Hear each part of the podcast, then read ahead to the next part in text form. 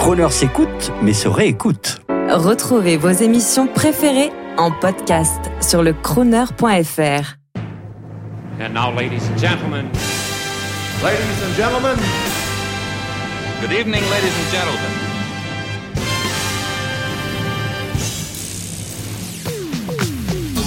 Bonjour à tous. Pour tous ceux qui découvrent Grand Hôtel, il y en a le principe, c'est d'associer autour du talk show un ou une artiste, un grand patron français ou international, sans oublier de pouvoir mettre tout cela au féminin, bien sûr, en un clin d'œil. Et aujourd'hui particulièrement, nous allons pouvoir vérifier ce concept avec deux femmes de talent. Bonjour. J'ai nommé Lucille Desjonquers qui représente Femmes au cœur des conseils, ainsi que l'association américaine International Women Forum. Les femmes de talent ont leur place sur Crooner Radio. Nous nous en réjouissons. Et parmi celles-ci, parmi ces femmes de talent, la chanteuse américaine Robin McKill, que nous avons rencontrée à Paris lors d'un récent concert. Et que nous allons entendre en musique dans ce programme. Merci cher ami pour cette précision et je gardais le meilleur pour la fin. Que va-t-il dire? Les bulles sont à l'honneur, pétillantes comme l'humour et les belles anecdotes. Je ne vous ai pas présenté notre grand patron du jour, c'est tout simplement Maurice de Kervonael, PDG du groupe Laurent Perrier et auteur d'un roman intitulé Le manoir des Lanélec aux éditions de l'Archipel.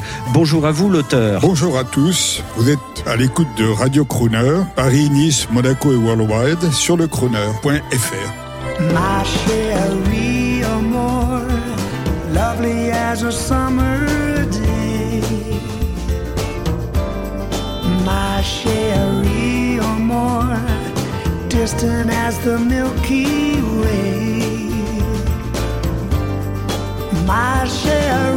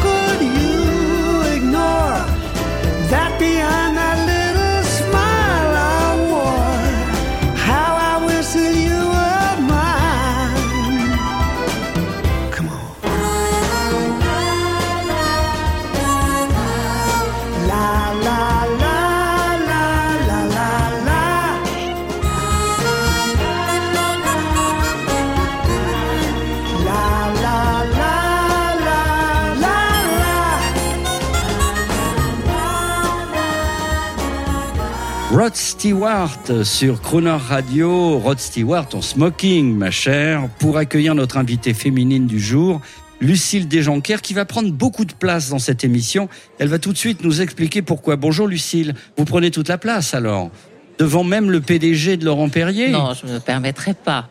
Vous êtes femme. C'est normal, vous êtes sur Crooner. Alors pourquoi? Qu'est-ce qui se passe? Euh, Vous venez d'écrire un manifeste Vous manifestez Oui, alors euh, en, en- en quelques mots, euh, Jean-Baptiste, euh, il y a une loi euh, qui a été promulguée en 2011 et qui est effective euh, totalement en 2017. En 2017, les sociétés cotées et non cotées euh, vont devoir mettre 40% de femmes dans leur conseil d'administration. Diantre. Diantre, diantre. Alors on va dire que les sociétés cotées sont plutôt de, de bons élèves, mais les sociétés non cotées, on va appeler ça des ETI, euh, sont à aujourd'hui entre 16 et 20 alors qu'elles devraient être à 40 dans six mois. Donc on s'inquiète un petit peu. Donc on a besoin de vous. Eh ben, on a besoin de personnes engagées et euh, j'anime un cabinet. Donc, enfin, j'ai créé un cabinet où il y a un pôle gouvernance au féminin et qui a mis, euh, qui a bâti depuis trois ans un vivier d'une énorme qualité que nous proposons à tous ces présidents qui ont besoin de féminiser leurs conseils. Et on aimerait bien qu'ils viennent nous voir parce que dans six mois, c'est l'échéance et ils se privent de valeur et de richesse. Vous allez sur Internet Google, femme au cœur des conseils, et votre problème est réglé, en plus avec le sourire et efficacité.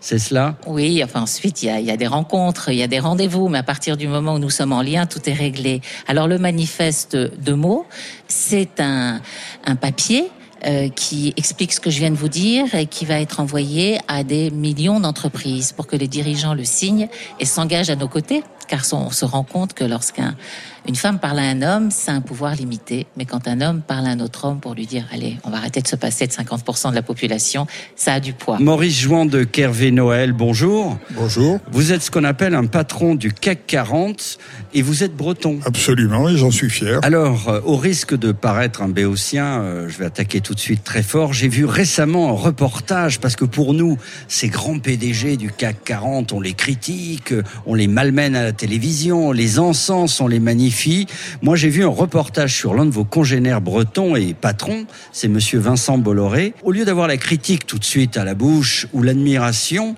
immodérée, moi, j'ai ressenti en lui comme une sorte de rocker des affaires. Et vous dans, ces incroyables sphères donc que l'on décrit souvent. Êtes-vous guitariste de rock, pianiste romantique, crooner des affaires? Alors, je vous dirais d'abord que je connais euh, Monsieur Bolloré. Il m'a eu la gentillesse de m'inviter à déjeuner et nous avons communié en Bretagne. Clan la question, concernant la question que vous m'avez posée, il se trouve qu'en dehors d'écrire et de faire des affaires, je joue depuis l'âge de 16 ans mal, mais avec passion de la guitare classique. Donc je suis plutôt classique que crooner, mais l'un n'empêche pas l'autre. Et j'ai une passion pour les Negro Spirituals, ayant été très jeune aux États-Unis, ayant fait le tour des États-Unis en stop, m'étant lié avec des Américains du Sud profond. J'ai eu la chance de ramener un certain nombre de disques totalement authentiques de cette époque. Je ne suis pas étonné parce que quand on a été le PDG de chez Hermès et qu'aujourd'hui on est le PDG d'une grande maison de Bulle, qui est la maison Laurent Perrier, peut-être qu'il faut technicité et douceur. Alors je vais, vous, je vais vous faire une confidence. Il se trouve que j'étais dans une famille qui était absolument pas musicienne. Moi, je m'étais fait offrir une guitare et je ne savais pas jouer. Et puis j'ai joué d'oreille et j'ai rencontré par hasard un homme merveilleux qui s'appelait Sébastien Marotto, qui était le plus grand guitariste gitan de l'époque qui était beaucoup beaucoup plus connu dans les pays de l'Est parce qu'il était un petit peu communiste qu'en France, mais il faisait un succès énorme et il s'est pris d'amitié pour moi et j'ai joué euh, avec lui d'oreilles, des Sevillana, des Faruca, etc. pendant des années. Puis malheureusement il est mort et je me suis retrouvé à l'époque directeur général du groupe Danone sans savoir le solfège et euh, j'ai été m'inscrire au conservatoire. j'ai appris mal, mais j'ai appris le solfège parce que je me suis aperçu que mon répertoire était un répertoire uniquement de mémoire et que si je voulais garder quelque chose, bah, il fallait que j'apprenne à déchiffrer. Alors le monde gitan que je connais particulièrement bien, c'est la spontanéité et, Voilà. et- et jouer de mémoire, effectivement, c'est la liberté totale. Vous avez donc failli être un fils du vent. Et alors c'est très amusant. On parlait de votre ami Vincent Bolloré. Il dit souvent, euh, paraît-il, en, en privé, il dit nous sommes un camp de gitans. Euh, est-ce que est-ce que vous ressentez la même chose? Est-ce que vous vous avez déjà monté des camps de gitans quand vous euh, dirigez Palmolive ou Hermès? Non, j'ai jamais monté de camp mais j'ai toujours considéré que la Bretagne était un pays d'aventure. C'est un des pays euh, les plus, euh, je dirais, euh, qui donne le plus de- d'exportés de toute la France. Et euh, il y, a, il y a un vrai souffle d'aventure en Bretagne. Bon, est-ce que quand vous euh, vous, dire- vous prenez la direction d'une société, vous êtes capable, comme votre collègue breton, de prendre le micro devant tout le monde, alors qu'il est seul contre tous, et commencer à leur raconter une histoire incroyable? Moi, j'ai jamais eu beaucoup de difficultés à m'exprimer en public. Je peux même vous raconter une anecdote qui va peut-être choquer vos, vos auditeurs, mais que je trouve amusante. Comme j'avais pas beaucoup d'argent comme étudiant et que j'étais reporter, je suis parti sur un cargo en faisant du stop. J'ai été chercher le bateau à Brême et aux surprises, l'équipage était entièrement composé de marins de, l'île de Saint. Alors nous sommes passés au large de l'île de Saint, c'était très émouvant, on voyait toutes les femmes qui faisaient des grands gestes sur la plage. Et puis on est arrivé aux, États-Unis. Et avant d'arriver aux États-Unis, moi j'avais à l'époque euh, 20 ans ou 21 ans, je faisais moins que mon âge, et ils étaient très inquiets de voir tous ces marins bretons, de voir ces petits Frenchies lâchaient en Amérique. Alors ils m'ont dit, écoute, si t'as pas un rond, tu vas 42e rue et tu verras, il y a une vieille qui aime les jeunes bretons. Alors, inutile de vous dire que j'y ai pas été, mais j'avais trouvé le conseil sympathique. Alors, euh, pour rester dans la veine, un ami m'a dit un jour, euh, Jean-Baptiste, tu ne connais pas ce milieu des affaires et des PDG, euh, mais tu sais, quand tu es PDG, ça veut dire que tu as gravi tous les échelons et tu n'as plus rien à faire. C'est une vision un peu simpliste. Mais disons que moi, tel que je conçois mon job, une fois que vous avez fait la stratégie, et c'est ce qu'on a- attend essentiellement d'un patron, que vous avez su choisir de très bons collaborateurs, l'affaire tourne dans les grands groupes. Votre rôle, il est basiquement ensuite, c'est que s'il y a un problème, vous portez en première ligne. Moi, j'ai été officier en Algérie. Et en Algérie, quand vous crapailletiez dans le Djebel, il y avait ce qu'on appelle un éclaireur de pointe. Mais si d'un seul coup, il fallait rentrer dans une grotte et que vous disiez aux gens, vas-y, ben vous étiez déconsidéré. À ce moment-là, il fallait courageusement aller avec l'éclaireur de pointe et se porter en avant. Et je pense que c'est le rôle d'un PDG. PDG, il doit pas mettre les mains dans le cambouis au quotidien. Il doit regarder l'avenir de l'affaire à cinq ans, avoir une politique humaine, une politique sociale, choisir bien ses collaborateurs. Merci, merci pour cet éclairage. Pour en revenir à la musique et aux femmes, euh, alors bien sûr, elle domine votre roman, Le Manoir des Lanellec, euh, aux éditions L'Archipel. Euh, les femmes dominent votre roman, euh, Maurice Jouan, de Kervé Noël. Ben, les femmes ont toujours joué un très grand rôle dans ma vie. D'abord, euh, comme je l'avais raconté une fois à Lucille, quand j'étais enfant, euh, mon père d'abord était sous-marinier, donc il était plus sous l'eau que sur l'eau, sous l'eau au sens marin et non pas alcoolique. Et puis, euh, ma mère était seule, et donc j'ai été habitué à vivre avec une femme forte, des frères et sœurs, et euh, savoir euh, la charmer. Et donc ensuite mes maîtresses à l'école. euh, Donc j'ai toute ma vie appris à vivre avec des femmes et elles ont toujours joué un rôle important dans ma vie. Je les admire et je trouve qu'elles sont très complémentaires de l'homme. Vous n'avez pas de problème alors pour avoir dans votre conseil d'administration de nombreuses femmes, et, euh, avec le tempérament d'une Lucille Desjonquers. Écoutez, je dirais pas que j'ai pas de problème parce que euh, je suis partisan des quotas. Parce que je trouve que si le patronat français ne bouge pas assez vite, il faut le pousser à bouger. Mais je pense qu'il faut pas non plus que le, le quota vous fasse tomber dans un écueil qui est de prendre n'importe qui parce que euh, a une jupe. Et donc là où c'est difficile, et c'est là où c'est le rôle de Lucille et de son équipe, c'est de vous aider à trouver des femmes de talent qui apportent. Merci. Alors on retrouve justement une femme euh, chanteuse internationale, Robin McKill, que je suis heureux de vous présenter. Et c'est Lucille Desjonquers qui la présente sur Croner. Allez au travail, Lucille. Oh, les machos. Ladies, ah oui, j'adore. Ladies and gentlemen, mesdames et messieurs, voici une artiste américaine qui nous vient de Rochester, New York, et dont la présence et l'énergie n'ont d'égal que son talent. Kind of light, that never shone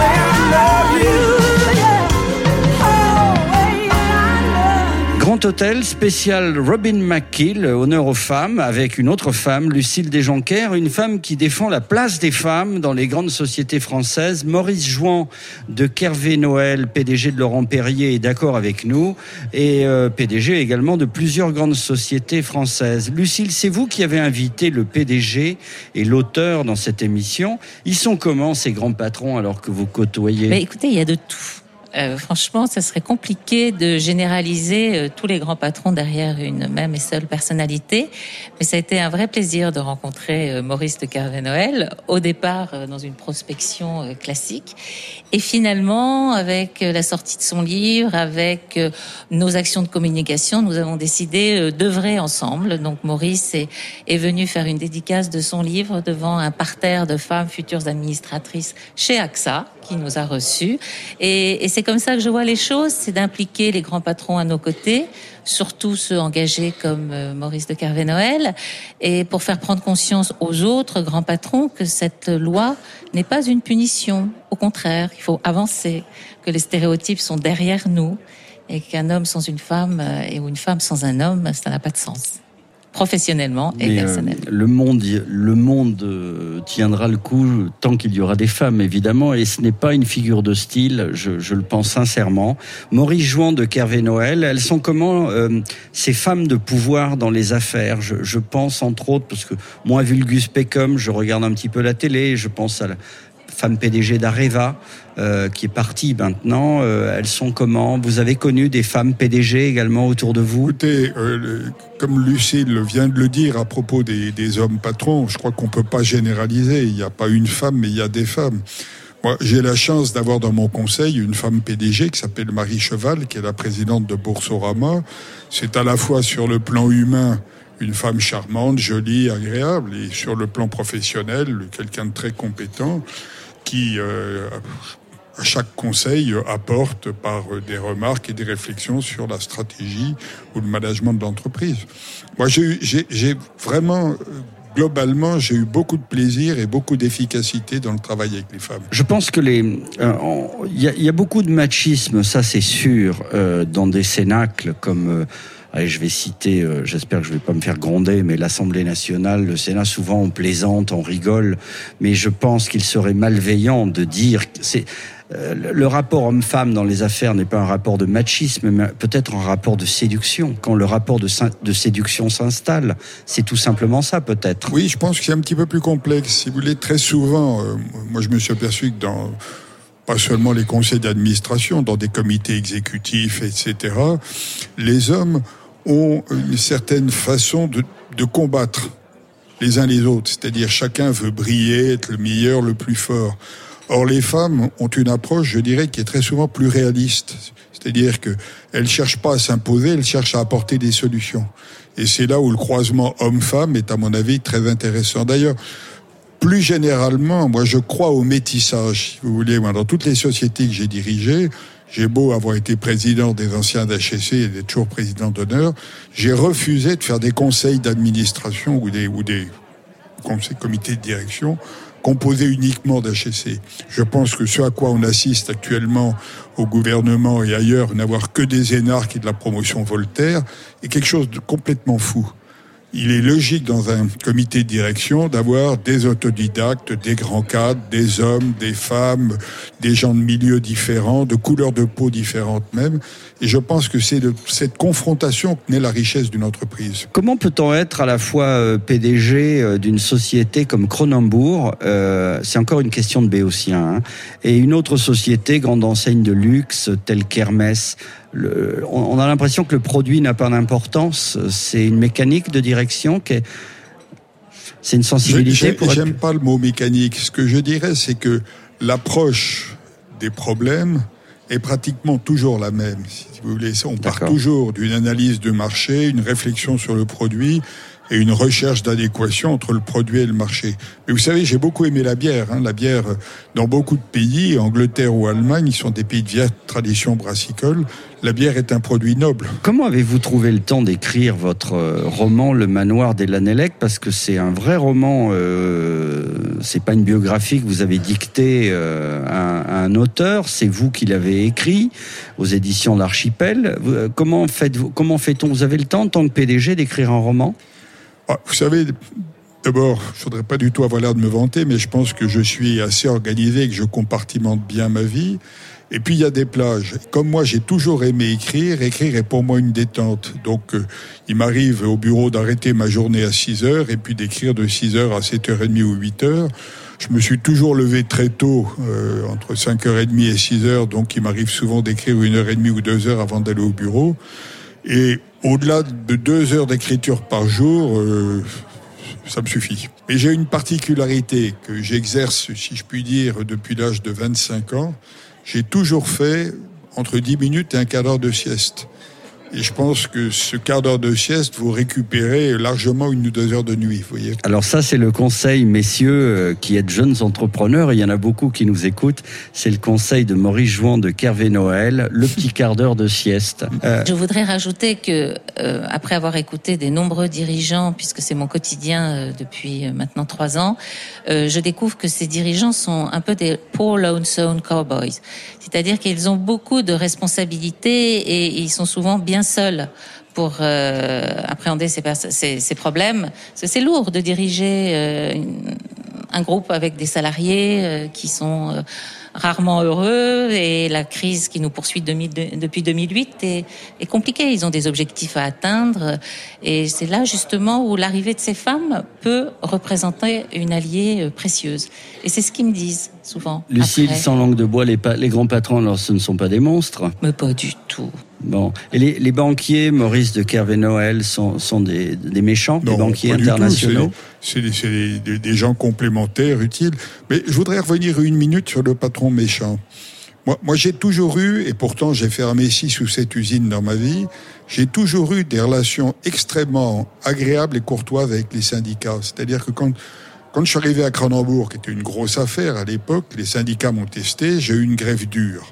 Cette grève dure, on, l'a terminée bien, j'ai réussi à sauver l'essentiel, j'ai lâché quelques petites choses, mais ça s'est bâti. Et ensuite, pendant 30 ans de carrière, j'ai jamais eu de conflit avec les syndicats. Et quand je suis parti à la retraite du groupe Danone, dont j'étais directeur général, tous les syndicats CGT en tête ont cotisé mon cadeau de départ et sont venus à mon pot de départ. Et je vous cite une deuxième anecdote. Dans une autre entreprise, je prenais tous, tous les matins un petit déjeuner à 7h30 avec un syndicaliste. Et puis au bout de huit mois, il m'a dit qu'il démissionnait. Je dit ah bon, mais quel dommage. C'était un syndicaliste CFDT. Il m'a dit Monsieur de Carvenel, je comprends tellement mieux maintenant le point de vue des patrons que je peux plus faire mon rôle. Il faut communiquer. Maurice Jouan de Kervé Noël, on va revenir à l'auteur, euh, aux femmes. Euh, alors, il serait quand même euh, discourtois de parler beaucoup de femmes dans cette émission sans laisser parler euh, Lucille Desjonquers. Vous avez lu le roman, euh, en- alors, comme c'est l'auteur, on va juste dire son prénom de Maurice. Oui. Donc, il y a, vous avez compris qu'il y avait trois femmes. Dans, il y a trois Absolument. femmes essentiellement dans ça, une sorte de trilogie. Il y a la femme, il y a la femme que l'on a toujours désirée, que l'on retrouve au moment des démons de midi. Alors, j'imagine qu'il s'est passé la même chose dans la vie de Maurice, euh, parce que même s'il écrit un roman, il doit bien y avoir une histoire comme ça. Il hein. faut lui poser la question. Moi, Ah, je mais je, je n'ose pas, c'est un rapport transitif, Non, Maurice. non, je suis marié depuis très longtemps avec la même femme. Et comme disait un de mes cousins bretons en parlant de sa femme, j'en suis content. donc, donc Elle cette- va m'arracher les yeux si elle m'entend. Et, et la femme interdite, euh, ça c'est terrible dans votre roman. La Le- femme le- interdite, c'est la femme de votre père. Ah oui, mais ne Enfin, la dévoilez pas. la maître- mais, mais non, euh, ça, on, a de, la- on a de la substance, on a- il nous reste de la matière hein, pour acheter le bouquin. Mais vous savez, ça fait vendre, hein, vous qui êtes entrepreneur. Alors bon, La femme interdite, quand même, ça me, ça me faisait penser d'ailleurs à Sacha et Lucien Guitry avec Charlotte Lisès. Vous savez, euh, si vous regardez euh, l'histoire de la littérature, euh, Phèdre et Hippolyte, quand vous voyez Louis XIV, qui était quand même, quelqu'un de très catho et très rigide avec Madame de Maintenon, il a quand même accepté que Phèdre soit porté sur la scène. Donc le, le- le remariage d'un père avec une femme beaucoup plus jeune et qui se trouve avec un beau-fils qui a jamais que 10-12 ans d'écart, c'est une situation qui est à mon avis extrêmement courante et extrêmement courante que ça se termine mal. Enfin, Absolument. Ou bien selon le point de vue du beau-fils. Alors moi, quand j'ai vu le, le livre qu'on m'a qu'on m'a remis, euh, j'ai vu le manoir des Lanellec. euh, euh, j'ai une passion toute particulière pour cette euh, magnifique France des années 60, des belles années 60, avec euh, ce grand patronat, cette grande bourgeoisie française. Ça m'a toujours fait rêver.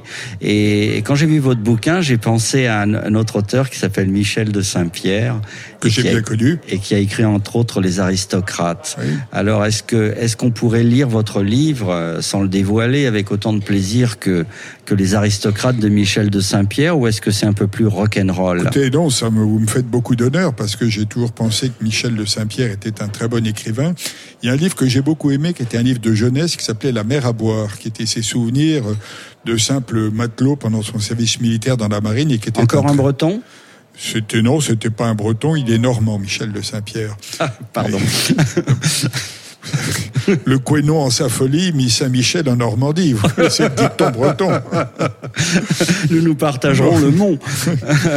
Donc, je ne sais pas si c'est un livre rock'n'roll. Si vous voulez, il est nourri quand même de, de souvenirs et de toute une génération euh, que j'ai connue. Comme les femmes passent avant nous dans ce programme, Lucille Desjonquers, responsable de Femmes au cœur des conseils et de l'association américaine International Women Forum, En France. va en France va choisir d'abord en nous ouvrant sa discothèque avant vous, mon cher. Vous me demandez un, un titre oui, que je voudrais bien. que vous l'imposiez à Monaco, à Paris, à Lyon et à Alors, Nice. bah, si on Et veut à rester dans le romantisme, il y a Feelings. Feelings, nous avons de très très belles versions de Feelings. Laissez-moi le choix euh, de vous l'offrir. Merci Jean-Baptiste. feelings. Nothing more than Trying to forget my my feelings of love. Oh, oh, mm. Teardrops mm, rolling down on my face trying to forget my my feelings of love.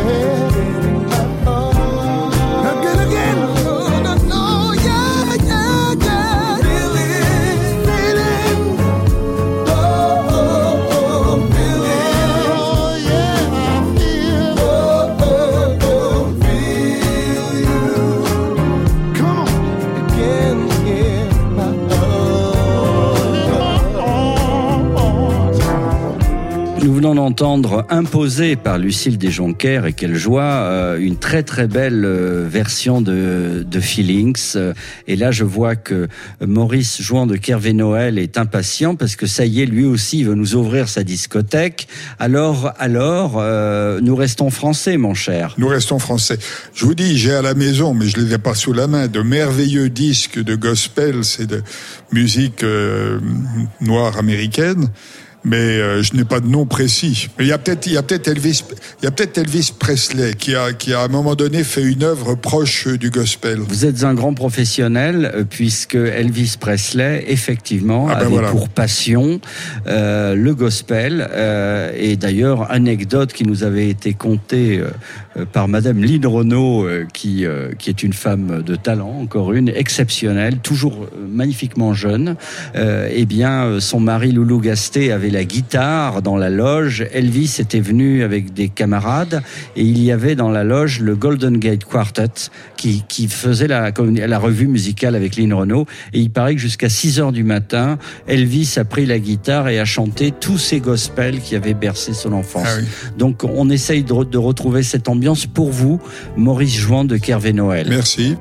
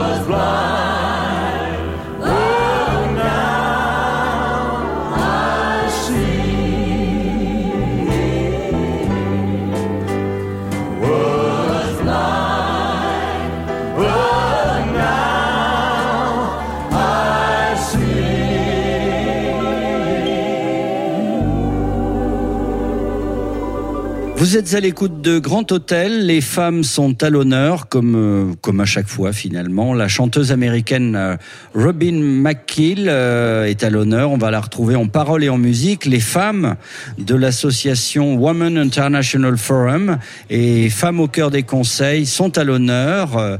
Les conseils d'administration des grandes sociétés maintenant vont comporter euh, 40% de femmes. Mais Lucille Desjonquers, euh, parlez-nous, ça nous fait rêver. International Women Forum, what is this? C'est la même chose pour Que? les Américains, International Women's Forum, c'est Ah, c'est- oui, oui, oui, bien sûr. International Women's Forum est un réseau américain euh, qui s'est créé en 1982 et qui fédère aujourd'hui pas loin de 6500 femmes dans 36 pays. Waouh Et elles vont écouter Crooner grâce à vous Ah, mais complètement. Vous croyez pas si bien dire. Je vais leur envoyer évidemment. Alors je vais euh, vous dire, nous avons gagné. Euh, les grands groupes privés français ne pourront rien contre nous. Nous avons gagné si vous faites ça. Ah mais je vais le faire, ça c'est certain. Et je suis certaine, enfin je- il est clair que nous aurons une adhésion euh, complète. Maurice Jouan de Kervé Noël, euh, euh, on va laisser un instant votre casquette d'auteur de roman pour vous demander de bien vouloir servir une coupe de champagne à ces dames, car euh, c'est l'heure. Euh, Moi, je pense qu'entre euh, on approche 19h, je pense que c'est bien. Quelle est la difficulté de gestion d'une grande maison de champagne? J'imagine que tout est vendu de toute façon, puisqu'on abreuve le monde entier. C'est pas difficile de, tenir une maison de champagne, si? C'est beaucoup plus difficile que vous l'imaginez. D'abord, il y a une très grande concurrence. hein, Il y a des, belles marques. Ensuite, le champagne, c'est une pyramide. Ce sont les vins pétillants. Et en haut de cette pyramide, il y a un petit pyramidon qui est le champagne. Mais en dessous, il y a l'énorme concurrence de tous les prosecco, euh, vins mousseux et autres. Et donc, euh, il y a de la concurrence. Et puis, c'est un métier qui est très complexe parce que vous croisez à la fois de l'agriculture, c'est-à-dire que vous êtes avec des vignes, des vignerons. Ensuite, vous avez l'assemblage, ce qui est très compliqué, ce que vous n'avez pas dans le Bordeaux. Ensuite, vous avez une activité d'embouteillage. Et quant à la distribution, alors il y a la communication ensuite, euh, qui est une communication toujours au deuxième degré. C'est un peu comme le parfum. Vous dites pas un champagne c'est bon ou, un parfum ça sent bon, donc vous êtes au deuxième degré. Et puis il y a un système de distribution qui est très complexe parce que vous avez euh, des cavistes, vous avez des grandes surfaces, vous avez des restaurants. Et donc, c'est un métier qui est beaucoup plus complexe que, par exemple, moi j'étais directeur général du groupe Danone. L'eau minérale, c'est biblique. Vous, vous, creusez, vous sortez de l'eau, vous la mettez en bouteille et vous la vendez dans les grandes surfaces. Beaucoup plus complexe. sans, sans entrer dans les détails, euh, vous nous avez amené un champagne très haut de gamme, euh, sans, faire de la publicité pour une marque. Qu'est-ce que c'est un- une cuvée très haut de gamme, euh, d'après vous Une cuvée très haut de gamme, c'est une cuvée d'abord qui est faite par un très grand chef de cave. D'accord. Que ce sont des métiers euh, extraordinairement difficiles. si C'est de l'alchimie presque. Hein Oui, mais ce sont des gens qui ont une mémoire euh, incroyable en matière de goût, qui sont capables de vous, de vous reconnaître un champagne 15 ans après. Donc c'est du vin. c'est c'est exceptionnel. Oui, mais c'est vraiment plus que du vin parce que c'est très très complexe hein, puisque ce sont des assemblages. Ensuite, c'est le choix parmi les raisins des meilleurs raisins. Donc un très bel assemblage de très beaux raisins. Et puis ensuite, c'est la capacité à garder ça longtemps en cave. Nous avons un champagne qui est considéré unanimement comme le plus grand de tous les champagnes, qui est Salon, qui est peu con- connu du grand public. Et Salon est gardé en cave entre 10 et 11 ans avant d'être commercialisé. Et il paraît d'ailleurs qu'en qu'en quantité assez modérée, c'est très bon pour la santé, vous confirmez? Ah ben, je, je confirme, je peux même vous raconter une anecdote. J'ai eu l'occasion, avec une de mes sœurs, d'accueillir la vieille reine d'Angleterre qui venait visiter une abbaye ancienne qui était l'abbaye de Fontfroide. Alors ma sœur m'avait demandé d'amener quelques boissons, donc j'avais amené de l'évian fruité, etc., et puis une bouteille de champagne. Et à à 11 heures du matin, j'ai vu la reine attaquer la bouteille et elle l'a bu. C'est peut-être pour ça qu'elle est centenaire. alors. et, a- et arrivé à midi et demi, son aide de camp, qui était un brillant colonel de l'armée anglaise, lui dit euh, It's time to go home, il est temps de rentrer. Et il l'a ramenée en Angleterre. Et elle a été plus que centenaire. Maurice, c'était en quelle année Ça devait être dans les années, je vous dis pas de bêtises, 85 ou 86. Très bien. Je m'adresse à mes amis du CSA avec tout le respect. Chers amis, euh, c'est une femme qui vient de le dire, donc je répète bien, hein, écoutez bien. Un petit verre de champagne, ça ne fait pas de mal et c'est même bon pour la santé. Absolument. Bonjour, bonsoir, je suis Robin Mackel for Crooner Radio, from Paris to Monaco and worldwide on crooner.fr. I'll be happy to introduce a new song of mine from my new album, The Looking Glass. This is Stand Up. So enjoy, dream, and remember the best of the vintage, and crooner means the future of entertainment. Breathe in, give it everything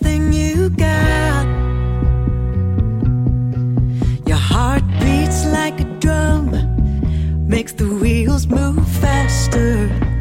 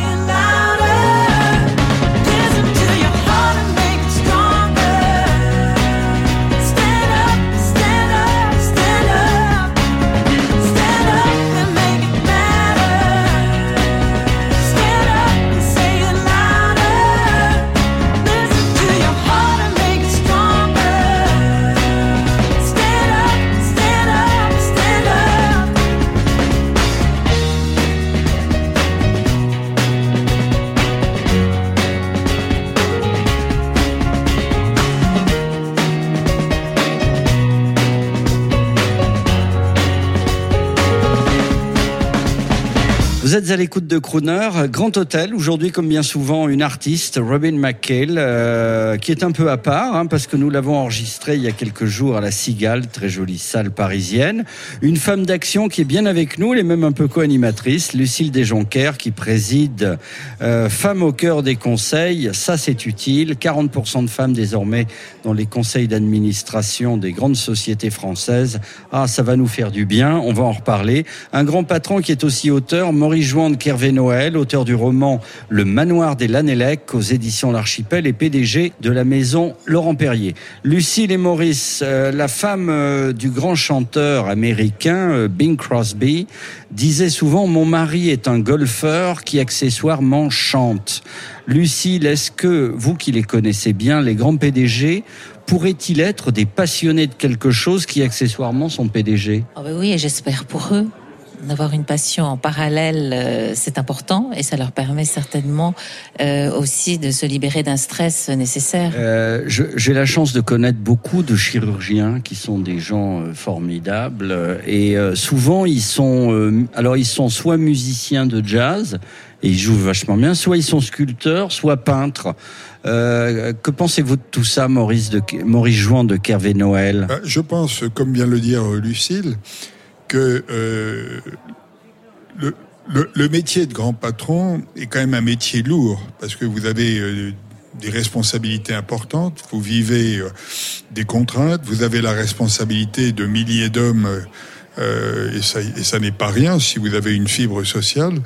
Et donc, vous êtes quand même en état de stress, pas tout le temps, mais souvent. Et le fait d'avoir une activité qu'on aime est une extraordinaire détente. Il y a la vie de famille, et puis euh, ben, il y a les hobbies, et je crois que c'est très important.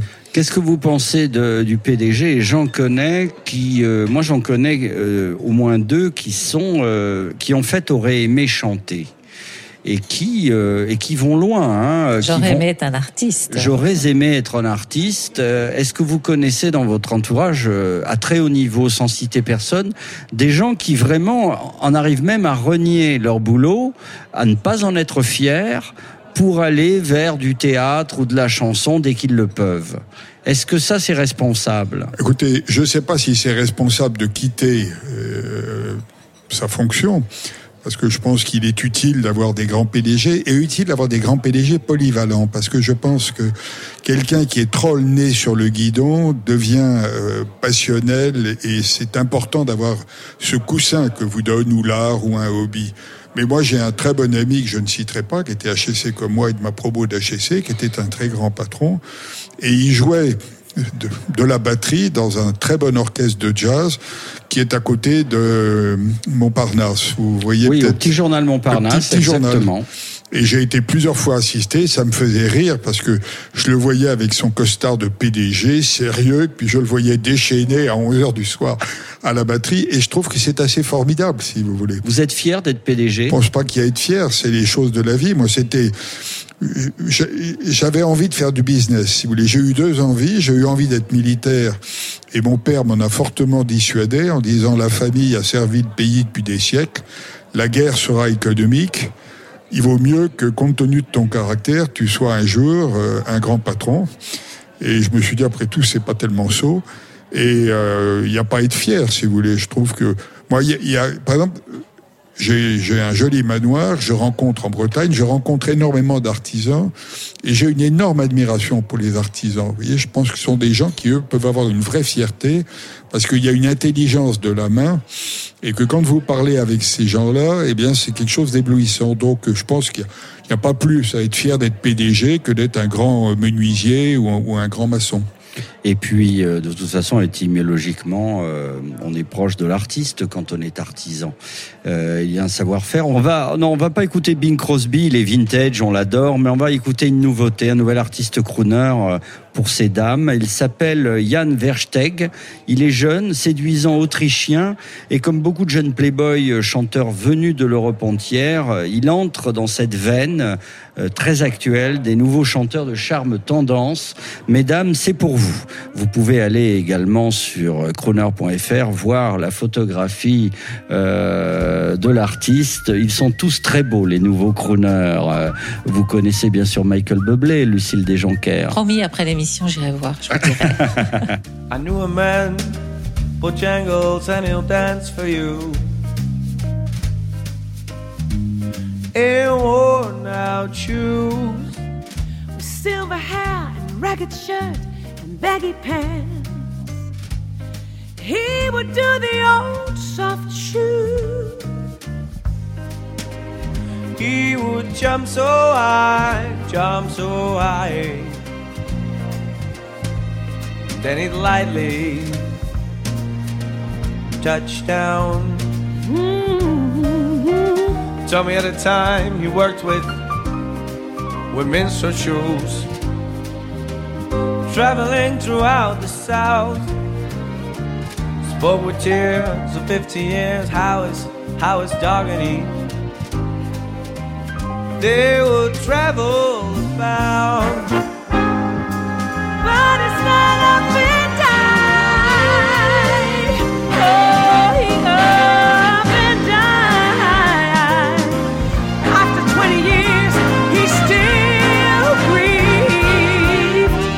said it dance now. Every chance a honky tonk. For my drinks and tips. Most of the time I spend behind these county bars. See, son, ah, I, I drinks a bit. Then he shook his head. Oh Lord, when he shook his head. I could swear I heard somebody say, please, please, please, please. Mr. Bojangles. Call him Mr. Bojangles. Mr. Bojangles. Come back and dance, dance, dance, please oh, dance. Mr. Bojangles. Mr. Bojangles. Mr. Bojangles. Come back and dance, dance, dance, please dance.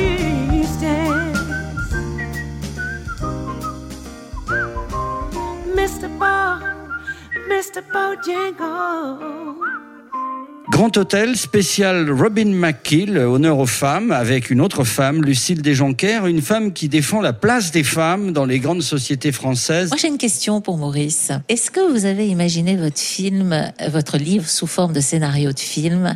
Et si oui, est-ce que vous avez déjà en tête les actrices qui interpréteraient euh, vos héroïnes? Alors c'est amusant que vous me posiez cette question parce que j'adore le cinéma, j'y vais pratiquement toutes les semaines et puis toujours. Et quand j'écris, j'écris en fait comme si c'était un film. Je vois les situations, je vois les dialogues, et c'est peut-être les gens ont la gentillesse de me dire que ça se lit facilement. Je pense que ça se lit facilement parce que c'est vécu comme un film. Alors maintenant, euh, imaginez des actrices, euh, je me suis pas posé la question, mais euh, pourquoi Allez, pas faisons oui. un effort ensemble, au moins deux, allez, deux actrices que vous verriez dans votre, Allez, euh, dans votre roman. Qui, qui aurait, qui aurait le rôle de Maud Ah, Maude. Alors Maude, donc c'est sulfureux. Hein, c'est la très jolie femme maîtresse de du papa de l'auteur, enfin de l'auteur, non, du papa du personnage essentiel qui est Guillaume. Euh, donc alors cette Maude, Je cette vais, je vais me sulfureuse. tourner Lucie- vers Lucille, puisqu'elle me dit qu'elle, elle le voit. Euh, Qui, qui j'aurais vu dans ce rôle?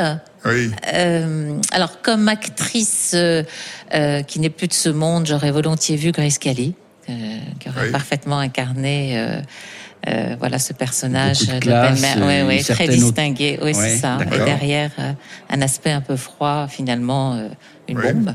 Et la femme des regrets, euh, celle qu'on retrouve, celle que le, le héros retrouve.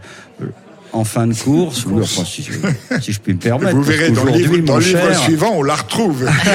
Et elle joue un rôle important. Tout ça, c'est pour donner envie aux auditeurs qui nous écoutent à Monaco et ailleurs, et à Paris, de lire le roman. Je rappelle, Le Manoir euh, d'Elanélec.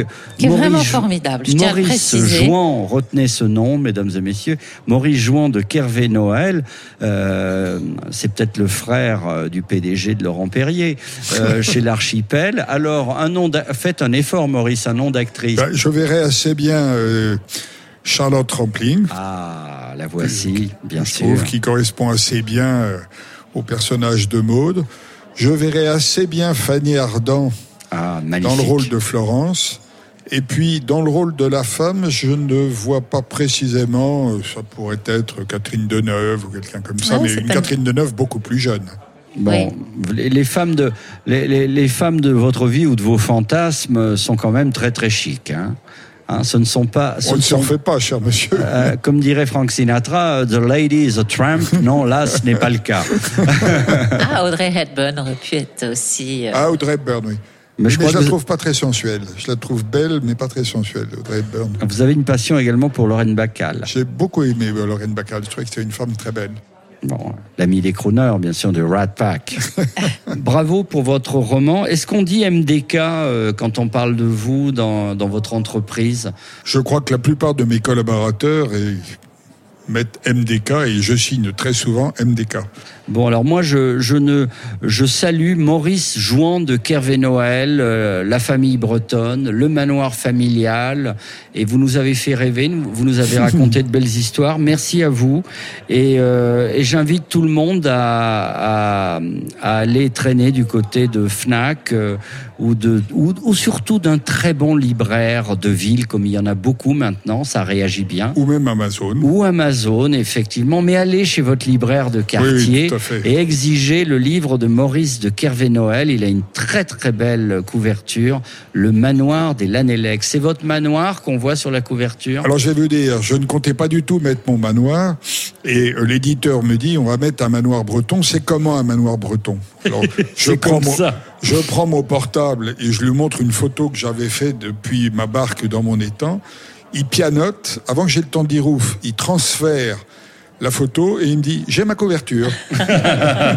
Et comme ça, l'affaire est faite. Lucille Desjonquers, vous aurez le dernier mot.